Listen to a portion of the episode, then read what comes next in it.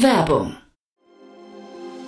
Sei dabei beim HTGF Family Day am 11. und 12. Juni in der Station Berlin. Für zwei Tage voller Inspiration und Business. Tauche ein in ein einzigartiges Netzwerkerlebnis mit bis zu 1500 Teilnehmenden. Erkunde das innovative Seed- und Later-Stage-Portfolio des Hightech Gründerfonds. Lass dich vom vielseitigen Programm inspirieren und knüpfe wertvolle Kontakte. Sichere dir jetzt dein Ticket. Mehr Informationen findest du unter www.family-day-htgf f.de.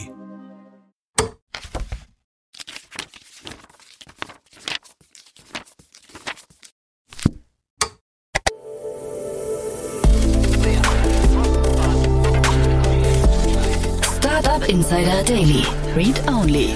Der Podcast mit Buchempfehlungen von und für Unternehmerinnen und Unternehmer. Hallo und herzlich willkommen zu Startup Insider Read Only. Ich freue mich sehr, dass du wieder dabei bist. Mein Name ist Annalena Kümpel und ich spreche für dieses Format mit Autorinnen und Autoren von Businessbüchern. Heute habe ich mit Alexander Schwarz-Musch gesprochen. Er ist Professor für Marketing und Marktforschung an der Fachhochschule Kärnten und er hat mit zwei Kolleginnen und Kollegen ein Buch geschrieben, das heißt Wachstumsstrategien international planen und umsetzen. Wir haben also eine halbe Stunde lang über Internationalisierung gesprochen. Ähm, ich wollte von ihm wissen, ob es eigentlich Märkte gibt, die einfacher zu erschließen sind als andere und welche Kriterien eigentlich sinnvoll sind, an neue Märkte anzulegen. Wir haben uns ein bisschen angeguckt, wie lange dauert es eigentlich, so einen neuen Markt vorzubereiten? Was ist da zu tun? Gibt es einen guten Zeitpunkt zum Internationalisieren? Also kann man zu früh sein? Woran macht man das fest, dass man irgendwie ready ist? Brauche ich im neuen Markt einen Standort und so weiter? Also wir sind sehr allumfassend daran gegangen und Alexander hat wunderbar auf den Punkt und sehr klar geantwortet. Das ist eine sehr runde Sache geworden. Deswegen lasst uns direkt reinstarten. Ich wünsche euch viel Spaß mit Alexander Schwarz-Musch. Startup Insider Daily. Read Only.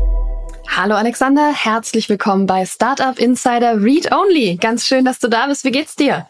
Hallo Annalena, herzlichen Dank für die Einladung. Mir geht's sehr, sehr gut. Dankeschön. Dir geht's gut, das ist fantastisch. Wir sind hier, um über dein Buch zu sprechen. Wachstumsstrategien international planen und umsetzen. Ein mhm. Workbook, mhm. das du mit zwei Kolleginnen und Kollegen geschrieben hast. Genau. Vielleicht fangen wir mit der Frage an, wer du denn bist, dass du dieses Buch schreiben kannst. Ja, also ich bin Professor für Marketing und Marktforschung hier in der Fachhochschule Kärnten und ich leite hier den Masterstudiengang Business Development und Management und in dieser Funktion beschäftige ich mich schon seit sehr vielen Jahren mit der Entwicklung von Wachstumsstrategien, auch mit dem Thema Internationalisierung.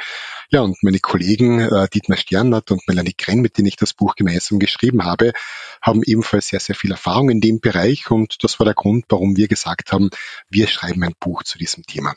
Mhm. Das heißt, also das Buch hat wenn da drei Menschen aus der Wissenschaft schreiben, sehr viel äh, theoretischen Background. Habt ihr denn auch ähm, praktisch mal mit Unternehmen gearbeitet? Mhm, ja, also wir natürlich, also wir in der Fachhochschule haben alle einen Praxishintergrund. Also wir kommen mhm. alle aus der Praxis. Das ist natürlich auch ein Einstellungserfordernis hier an den Fachhochschulen in Österreich, dass man eben nicht nur wissenschaftlich tätig ist und Erfahrung hat, sondern dass man auch aus der Praxis kommt. Das halte ich auch für ganz wichtig, wenn man gerade solche Themen, wie wir sie unterrichten, dann auch wirklich vermitteln möchte. Und dieses Buch hier ist aus einem gemeinsamen Projekt mit der Wirtschaftskammer Kärnten entstanden. Das ist die Internationalisierungsoffensive und dort haben wir ein Ausbildungsprogramm für Unternehmen gestartet, die sich stärker internationalisieren wollen. Ja, und wir haben einfach festgestellt, dass es in der Wirtschaft immer ein Problem gibt, was die Literatur anbelangt. Es gibt ganz, ganz tolle Bücher, die Konzepte wunderbar erklären. Aber mhm. wenn es dann um die Frage der Umsetzung geht, wie tun wir es jetzt ganz konkret, dann wird die Luft schon dünner. Deswegen haben wir für diesen Workshop, für diese Workshop-Reihe dann auch entsprechend Unterlagen erstellt, Checklisten, Tools und haben damit gearbeitet, haben auch Feedback bekommen von den Unternehmen. Ja, und das war dann die Basis für dieses Buch. Da haben wir einfach dann diese Checklisten, Tools, diese Vorgehensweisen dann noch einmal zusammengefasst und das liegt jetzt dann in gebundener Form als dieses Buch vor uns. Okay, dann äh, wissen wir auch, warum dieses Buch entstanden ist. Habt ihr, habt diese Workshops gegeben. Mhm. Wer genau soll denn mit dem Buch arbeiten? Also nicht welche Unternehmen, sondern welche mhm. Menschen? Mhm. Also Ganz wichtig ist, das Buch richtet sich jetzt nicht an die wissenschaftliche Community, es richtet sich auch nicht in erster Linie an Studenten, sondern es geht wirklich um Unternehmer und Unternehmerinnen, die mit ihrem Unternehmen die ersten Schritte international machen möchten. Wenn man von Unternehmensgröße her spricht, dann würden wir eher von kleinen und mittelständischen Unternehmen sprechen, mhm. äh, weil die gerade vor dem Problem stehen, dass sie eben nicht hier äh, spezialisierte Abteilungen haben, die sich um dieses Thema kümmern. Und das war auch die Grundidee. Welche Fragen hat jemand, der mit einem mittelständischen Unternehmen international tätig werden möchte? Und nach diesen Überlegungen, was hier so schrittweise auch abzuarbeiten ist, haben wir dieses Buch aufgebaut. Deswegen, mhm. um die Frage zu beantworten, es geht um Personen, die in mittelständischen Unternehmen tätig sind und hier für die Internationalisierung verantwortlich. Ja, wenn du sagst, welche Fragen hat jemand, ich würde halt sagen alle, weil ich weiß, ich wüsste, also ja. wüsste gar nicht, wo ich anfangen soll, wenn ich mir jetzt überlegen mhm. würde, wie internationalisiere ich. Und ich glaube, bei mir ist es mit meinem Dienstleistungsmodell, das ich auch auf Englisch mache, ne, also ich kann englische Veranstaltungen moderieren, noch verhältnismäßig einfach. Mhm. Ähm, aber wenn ich jetzt ein komplexes Modell habe, wenn ich irgendwie, ne, also ob das SaaS-Dienstleistungen ähm, sind, ob das ähm, ob das Produkte sind, wie, wie ich die irgendwie in einen anderen Markt bringe, stelle ich mir spannend vor. Ähm, wie, wie ist es denn mit Märkten? Also mit welchen, welchen Märkten fange ich denn sinnvollerweise an? Gibt es Märkte, die irgendwie einfacher sind? Wir hatten vorhin schon mal gesprochen, du kommst aus, aus Österreich, ist ich aus mhm. Deutschland, mhm. wir sprechen zumindest die gleiche Sprache. Macht das Sinn, irgendwie damit anzufangen international oder ist zum Beispiel für dich als Österreicher der deutsche Markt gar nicht immer der erste, der beste? Das ist eine ganz interessante Frage. Und wenn man sich ansieht, wie Unternehmen internationalisieren, dann starten sie in der Regel wirklich mit den geografisch naheliegenden Märkten. Mhm. Liegt auch auf der Hand. Österreich, Deutschland, wir haben früher schon im Vorgespräch gesagt, uns trennt die gemeinsame Sprache. Das ist so alte Binsenweisheit dazu. Wir sind uns an der Oberfläche sehr, sehr ähnlich. Und das führt natürlich auch dazu, dass es für uns beispielsweise einfacher ist, in den deutschen Markt einzutreten. Aber diese geografische, kulturelle Nähe, die Märkte oft haben, die verdecken ein anderes Problem, nämlich dass Märkte auch sehr kompetitiv sein können.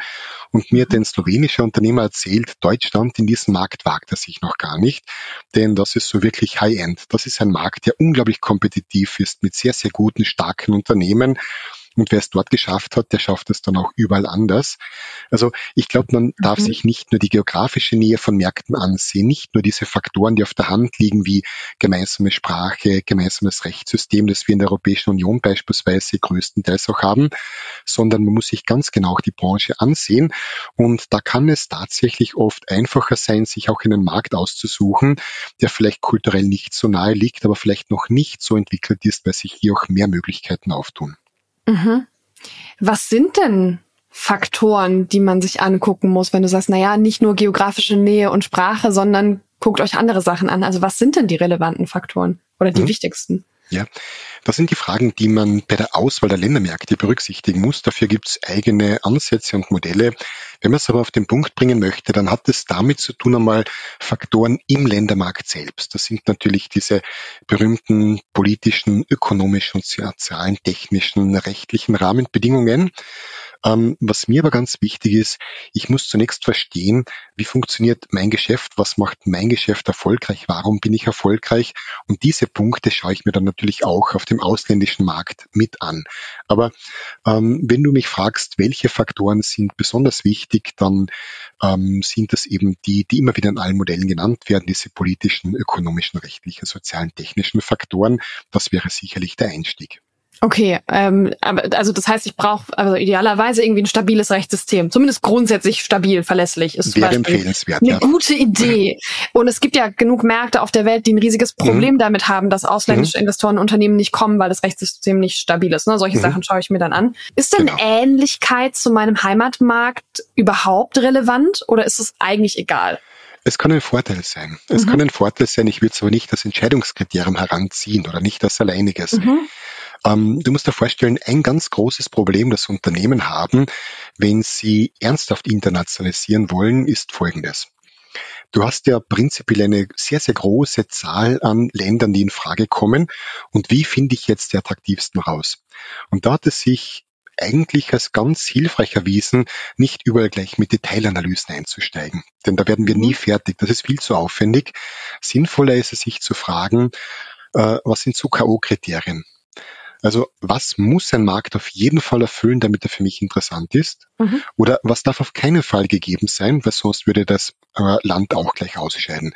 Durch so eine Negativselektion gibt es die Möglichkeit hier, die Anzahl der potenziell in Frage kommenden Länder gleich einmal ordentlich zu reduzieren und einmal auf die Märkte äh, zu kommen, die für mich dann wirklich interessant sind. Und dort geht man dann jetzt dann weiter in die Tiefe. Dann kann ich mhm. eben diese sage ich mal, Rahmenbedingungen rechtlich, ökonomisch, wirtschaftlich ansehen und hier dann nochmal so eine Shortlist erstellen und sagen, okay, mhm. was sind jetzt die wirklich interessanten?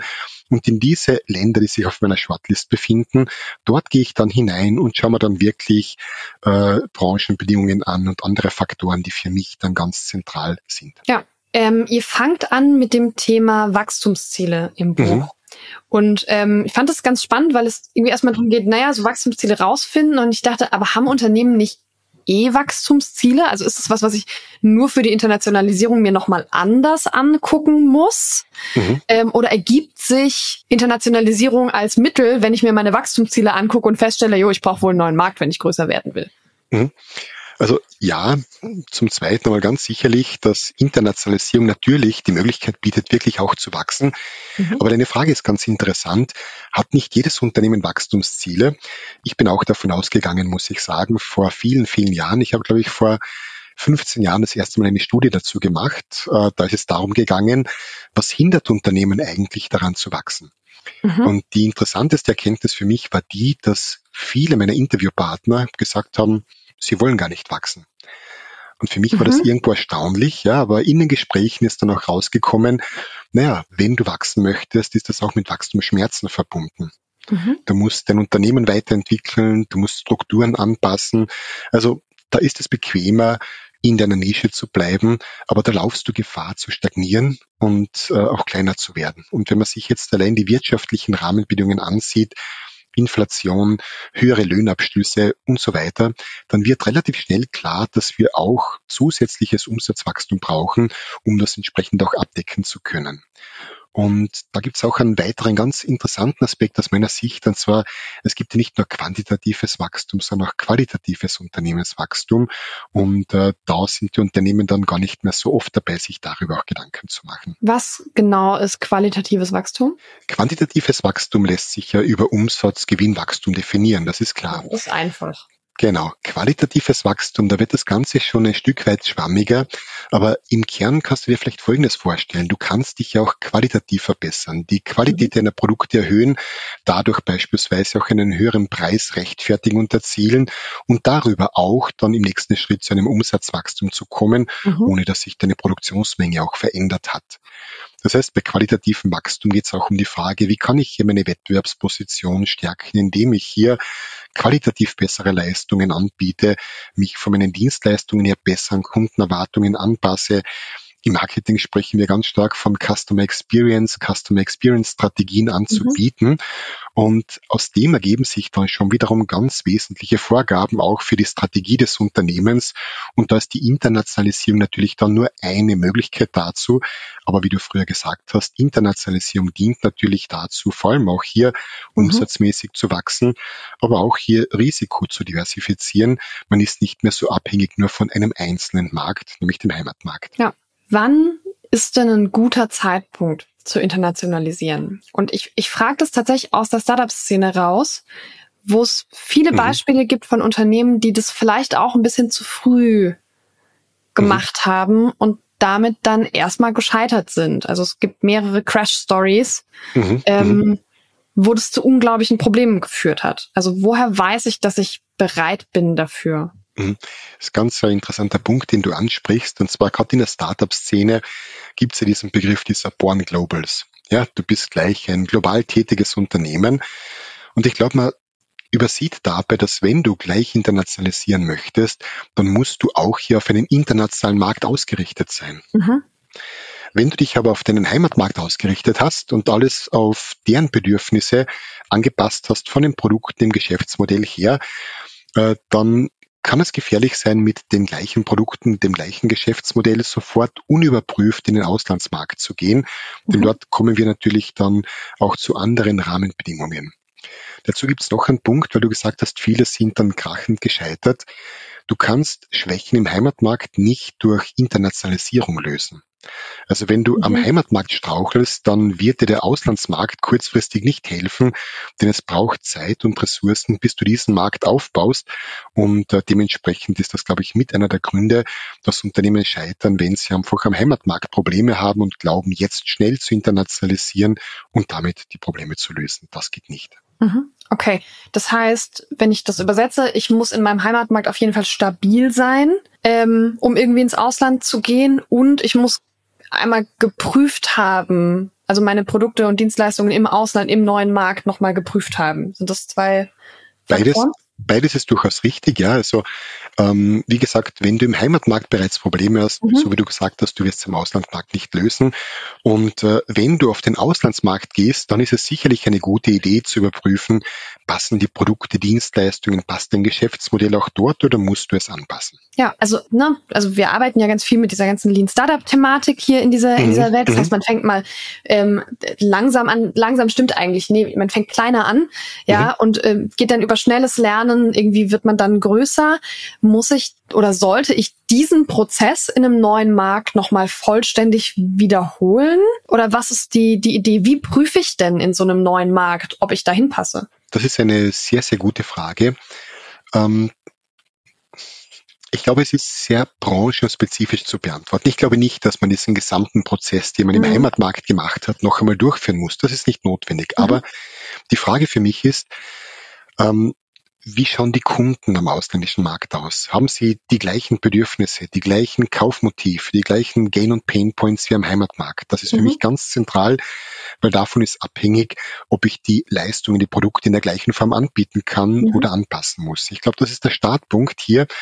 Und ausgehend eben von deinen Produkten und Leistungen äh, kannst du dann weiter prüfen, ob du andere Aspekte in deinem Geschäftsmodell verändern musst oder verändern kannst. Also ich glaube auch, dass es ganz wichtig ist, hier diesen Elchtest zu machen. Ja, wirklich am Auslandsmarkt auch mal mit Leuten zu sprechen, äh, sich dorthin zu bewegen, nur am grünen Tisch, am Schreibtisch den Plan zu machen und dann zu exportieren. Das funktioniert natürlich nicht. Also insofern gilt das, was in der Startup-Szene gilt, nämlich mit Leuten zu sprechen, sich schnell mhm. Feedback zu holen, da natürlich auch. Äh, alles andere wäre natürlich widersinnig. Ja, wie viel Zeit muss ich dafür einplanen? Wie lange dauert sowas? Hm? Das hängt davon ab, wie viele Ressourcen du dafür hast, also vor allem wie viele Mitarbeiterinnen. Aber im Schnitt, wenn du das wirklich professionell vorbereiten und planen möchtest, dann musst du schon ein Jahr dafür einrechnen. Okay, also das heißt ungefähr ein Jahr Vorbereitung, bis ich in so einen neuen Markt gehen kann. Ja, also jetzt einmal so als Faustregel, denn wenn du sagst, du weißt bereits heute als deutsches Unternehmen, du möchtest nach Frankreich gehen, du suchst gar keine anderen Märkte mehr aus, dann sparst du dir natürlich Zeit. Aber du musst trotzdem den Markt sondieren, du musst trotzdem Informationen einholen, du musst trotzdem Gespräche mit Partnern führen und all das dauert natürlich seine Zeit und bis es dann zu den ersten Rückflüssen kommt, das dauert also, ich glaube, unter einem Jahr wird es schwierig sein, so einen ausländischen Markt wirklich mhm. auszuwählen, festzulegen, wie man eintreten möchte und dann auch zu beginnen zu bearbeiten. Ja. Und ich meine, du hast vorhin jetzt schon mehrfach von den Ressourcen gesprochen. Auch das finde mhm. ich spannend. Wie finanzieren denn Unternehmen so eine Internationalisierung am sinnvollsten? Weil, mhm. also weiß ich nicht, geht man zur Bank und sagt, hallo, ich will jetzt nach Frankreich, hier ist mein Plan. Kann ich bitte Geld haben? Machen die sowas? Oder muss man das aus dem laufenden Geschäft äh, irgendwie äh, finanzieren? Mhm. Brauche ich eine französische Bank? Die Antwort ist recht klar. Du brauchst einmal Eigenkapital. Ja, also wenn du sagst, du baust jetzt einen ausländischen Markt nur auf Fremdkapital auf, das würde zu riskant sein. Denn du musst mhm. natürlich immer auch hier damit rechnen, dass so ein Engagement scheitert, dass es erst sehr viel später äh, Erträge abwirft, als du vielleicht geplant hast. Also äh, Fremdkapital finanziert auf ausländische Märkte zu gehen, das ist doch sehr riskant. Mhm. Jetzt machen ja viele Unternehmen so eine Internationalisierung nicht nur einmal, sondern geht ja dann, also eigentlich ist man ab zwei Märkte ein internationales Unternehmen, mhm. aber äh, na, man geht ja dann von Markt zu Markt und es gibt ja einfach weltumspannende Unternehmen. Ähm, ist Internationalisierung ein Skill, den man sich irgendwann aneignet und wo irgendwann klar ist, was man machen muss? Oder sind die Märkte doch so unterschiedlich, dass ich das trotzdem jedes Mal mir ganz neu angucken muss? Ich glaube, es geht um zwei Dinge. Es geht um Prozess-Know-how. Natürlich sind die Märkte unterschiedlich, aber wenn du mal weißt, wie ich hier Informationen einhole, wie ich den Markteintritt in meiner Branche normalerweise durchführe, dann hast du Prozess-Know-how, das du auch auf andere Märkte übertragen kannst. Dann geht das Ganze sehr viel schneller. Mhm. Und es geht natürlich auch um Mindset. Internationalisierung hat viel, viel mit Mindset zu tun. Und ich glaube, Unternehmen, die wirklich international erfolgreich tätig sind, die haben beides. Die haben entsprechend hier bereits ein gewisses Prozess-Know-how, wie sie Märkte aufbauen und auch das entsprechende Mindset bei den Mitarbeiterinnen. Mhm. Mindset finden wir gut. Mindset ist ähm, was, was auf ganz vielen Startup-Büchern oben drauf steht. Mhm. Was ist denn das Mindset, was ich brauche? Also was ist da drin? Ja, ähm, es gibt eine ganz, ganz alte Diskussion, was ist wirklich ein internationales Unternehmen? Du hast früher gesagt, ab zwei Unternehmen bist du eigentlich ja international. Darüber könnten wir streiten und das haben sie vor, mhm. schlag mich jetzt bitte nicht, wann es die 1950er Jahre auch diskutiert. Und mhm. irgendwann ist einer auf die Idee gekommen, der hat gesagt, vielleicht machen wir es aber nicht an irgendwelchen harten Kriterien wie Umsatzanteilen fest, sondern an der Einstellung des Managements. Und da sind wir damals schon beim Thema Mindset gewesen. Und der hat in Untersuchungen herausgefunden, dass das Management, die Mitarbeitermanagement unterschiedliche Einstellungen haben. Und da kommen so diese Begriffe her, Ethnozentrismus, Polyzentrismus, die du vielleicht auch bei dir in deinem Studium einmal gehabt hast. Mhm. Perlmutter hat diese Unterteilung gebracht und die hat gesagt, es gibt Unternehmen, da hat das Management eine sehr ethnozentristische Einstellung. Die orientieren sich stark an ihren Heimatmärkten und äh, die Grundeinstellung ist die, das was bei uns in Österreich und Deutschland funktioniert, das funktioniert auch in ausländischen Märkten. Das mhm. heißt, die standardisieren sehr, sehr stark. Die setzen dann in ausländischen Märkten auch Mitarbeiter, Führungskräfte aus dem Heimatland ein, also aus dem Ursprungsland, mhm. sage ich einmal. Und das ist sicherlich schwieriger mit so einer ethnozentrischen Einstellung zu internationalisieren. Das Gegenstück wäre eher so polyzentrisch, wo man für mhm. kulturelle Unterschiede auch offen ist die nicht nur erwartet, sondern auch willkommen heißt, weil sie Möglichkeiten bieten. Und ich glaube, so eine Einstellung, dass man kulturell offen ist, dass man das auch als Bereicherung und Chance sieht, ich glaube, das ist unbedingt notwendig. Das öffnet nämlich dann auch das Unternehmen für Mitarbeiter aus diesen Märkten.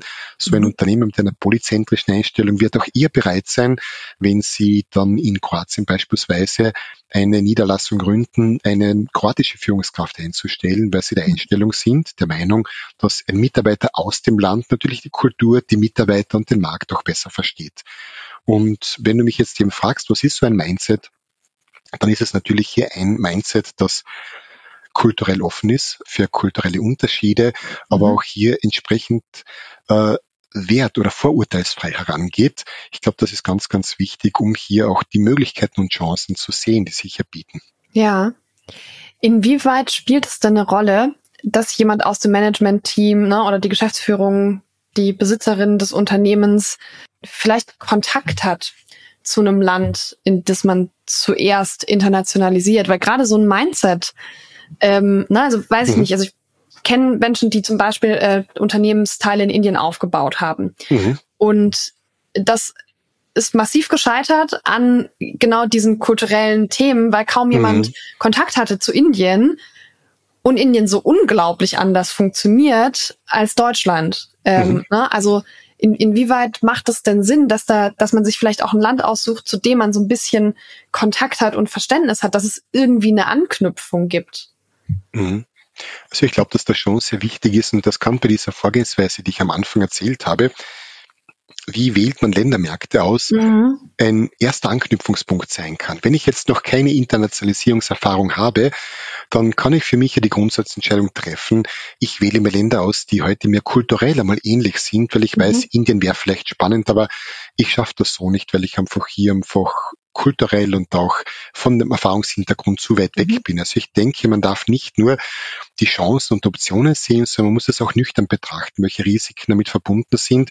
Und du hast gerade ein sehr schönes Beispiel dafür gebracht, wo einfach die potenziellen Risiken übersehen werden und das ist natürlich auch kein guter Ratgeber. Okay, dann machen wir das vielleicht nicht. Also wenn ich jetzt in so ein neues Land gehe, brauche ich dann da einen Standort, auch um mich ne, so kulturell da zu fixieren und wirklich da reinzugehen? Oder kann ich das alles aus meiner Zentrale, aus meinem Heimatmarkt rausmachen? Mhm. Das hängt wiederum davon ab, in welcher Branche du tätig bist, ja, mhm. und äh, von welchen Märkten wir sprechen. Wenn ein österreichisches Unternehmen nach Deutschland exportiert, dann braucht man keine Zentrale in Deutschland. Mhm. Wenn ein deutsches Unternehmen in Indien ein Joint Venture gründet, weil sie dort auch produzieren, dann liegt es auf der Hand, dass sie dort entsprechend einen Standort auch gründen. Und äh, davon hängt das letzten Endes auch ab. Äh, es kann aber auch umgekehrt ein Auswahlkriterium für dich sein? Wenn du sagst, nein, ich bin hier ein relativ junges Unternehmen, Startup-Unternehmen mhm. aus Deutschland und ich kann es mir und will es mir nicht leisten, in einem Auslandsmarkt auch eine Niederlassung aufzubauen, mhm. dann wird das eben hier im Umkehrschluss die Anzahl der Länder, die für mich in Frage kommen, einschränken. Und das mhm. kann gerade für den ersten Schritt auch eine absolut vernünftige und sinnvolle Begrenzung sein, zu sagen, nein, ich suche mir jetzt Ländermärkte aus, für die ich eben hier eben gerade keine Niederlassung im Ausland brauche. Ja, wie funktioniert eigentlich der Aufbau von Marketing, wenn ich internationalisiere?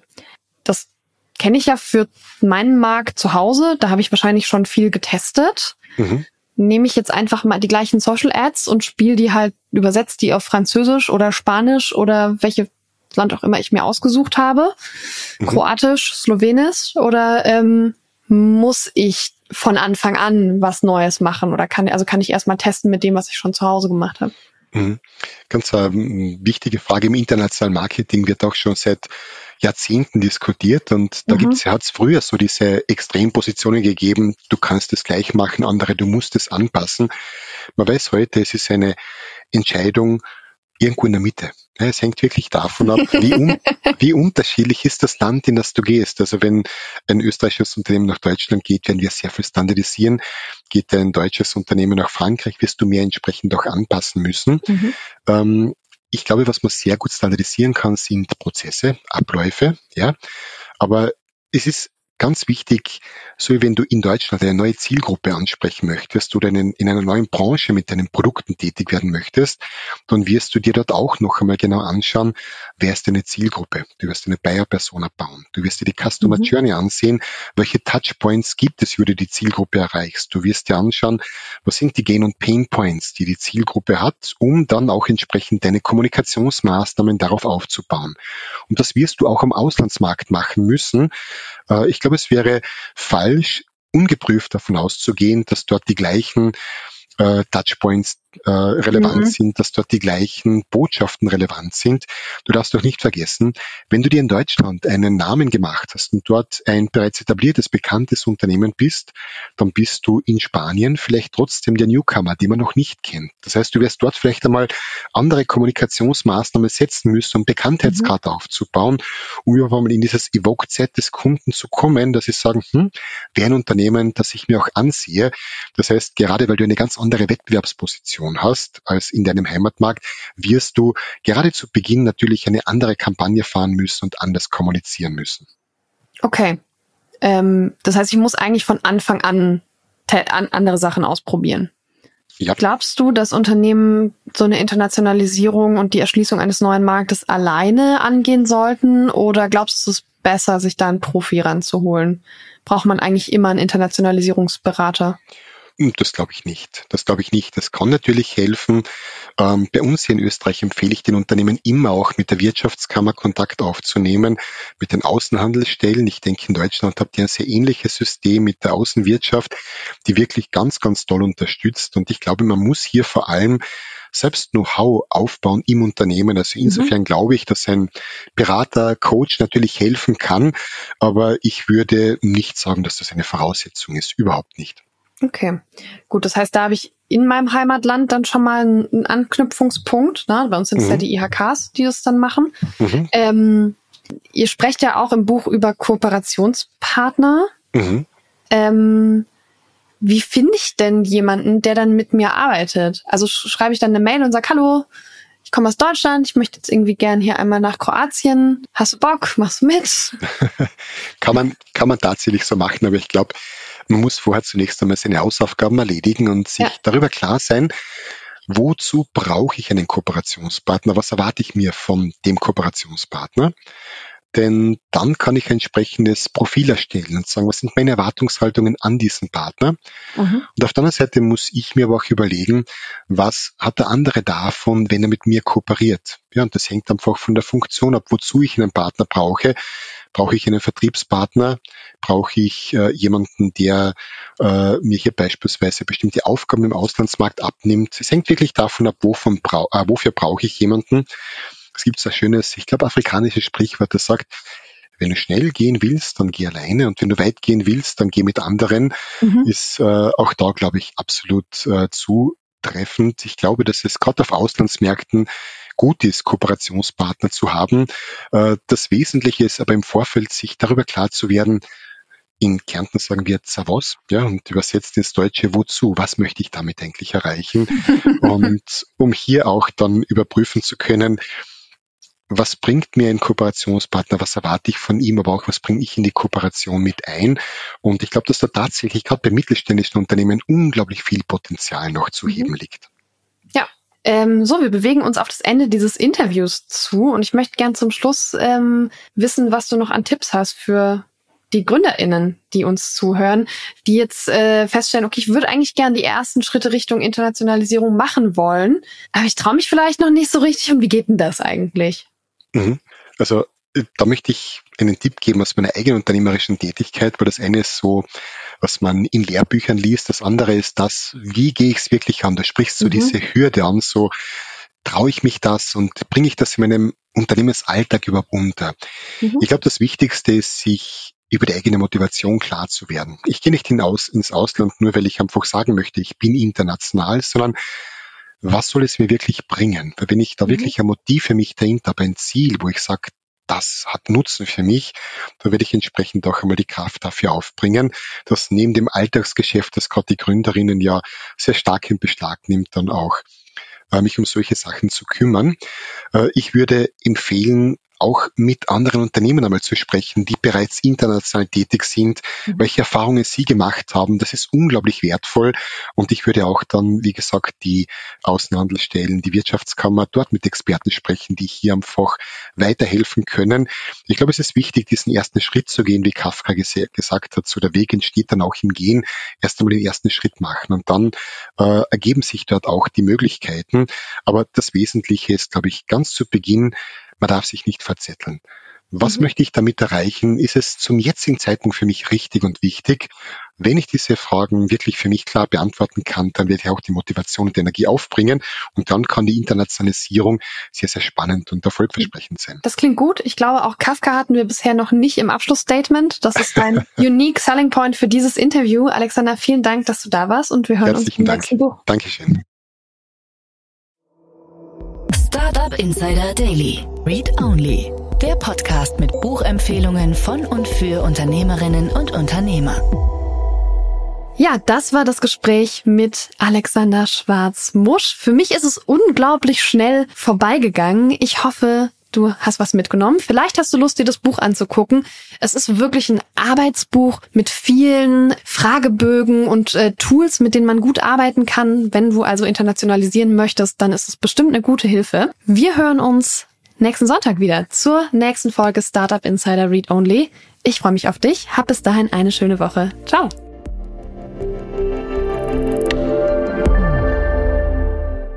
Diese Sendung wurde präsentiert von Fincredible. Onboarding made easy mit Open Banking. Mehr Infos unter www.fincredible.io.